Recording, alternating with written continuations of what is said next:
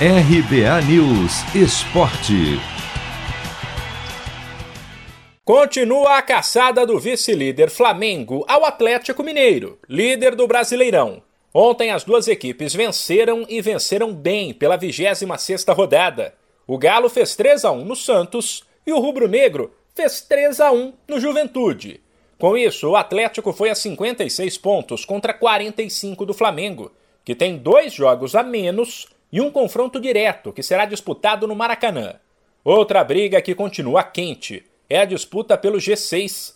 O Fortaleza, terceiro colocado, bateu o Grêmio por 1 a 0 e chegou a 42 pontos. O time é seguido de perto pelo Red Bull Bragantino, que venceu o Atlético Goianiense na terça, pelo Palmeiras, que também na terça empatou com o Bahia, pelo Corinthians, que ontem fez 1 a 0 no Fluminense, e pelo Inter, que bateu o América por 3 a 1. Todas as cinco equipes estão separadas na tabela por apenas três pontos, com destaque negativo para o Palmeiras, que já foi líder, mas entrou numa crise, não consegue vencer e despencou. Já Fluminense, Atlético Goianiense e América, que perderam, além do Atlético Paranaense, que ficou no 1 a 1 com a Chapecoense, se afastaram da briga pelo G6. Na luta lá embaixo, pouca coisa mudou do 12 em diante, jogaram Juventude, Santos, Bahia, Grêmio e Chapecoense. E ninguém venceu. Bom, para quem levar a melhor nos confrontos diretos de hoje, entre São Paulo e Ceará, Cuiabá e Esporte.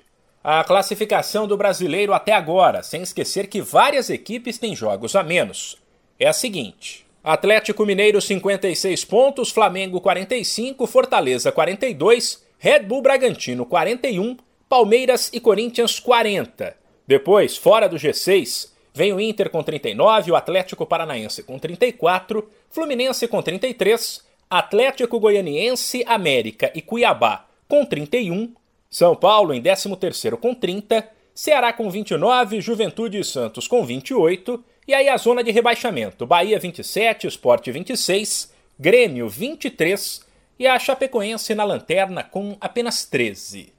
De São Paulo, Humberto Ferretti.